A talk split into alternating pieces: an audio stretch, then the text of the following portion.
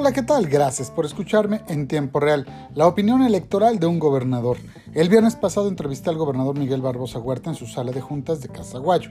Una de las declaraciones más destacadas que nos hizo en el noticiero Tribuna 987 fue que no decidirá candidaturas, pero si le piden su opinión, la dará.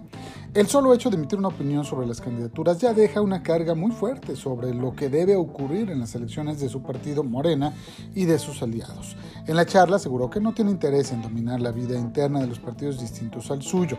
Esas eran locuras de anteriores gobernadores, subrayó. Claramente, el mandatario nos dijo a Irma Sánchez y a este reportero que a excepción de don Guillermo Pacheco Pulido, él será el primer gobernador que no se meterá en las elecciones no dominará el Instituto Electoral, ni los comités distritales, ni los municipales. Y si realmente logra mantenerse al margen de los comicios, habrá dado una buena cátedra política.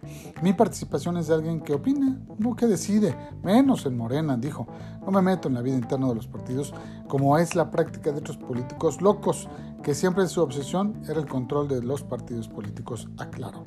Quiero hacer las cosas bien, nos dijo, y finalmente afirmó que la regla en Morena es la regla. La encuesta, el mejor posicionado será el candidato, y no quien diga el gobernador. Me quedo con esa frase porque ahí está la clave. Déjese de cuentos. ¿Quién será él o la candidata morena a la alcaldía de Puebla, por ejemplo?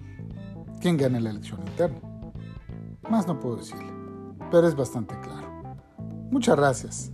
Nos escuchamos la próxima en tiempo real.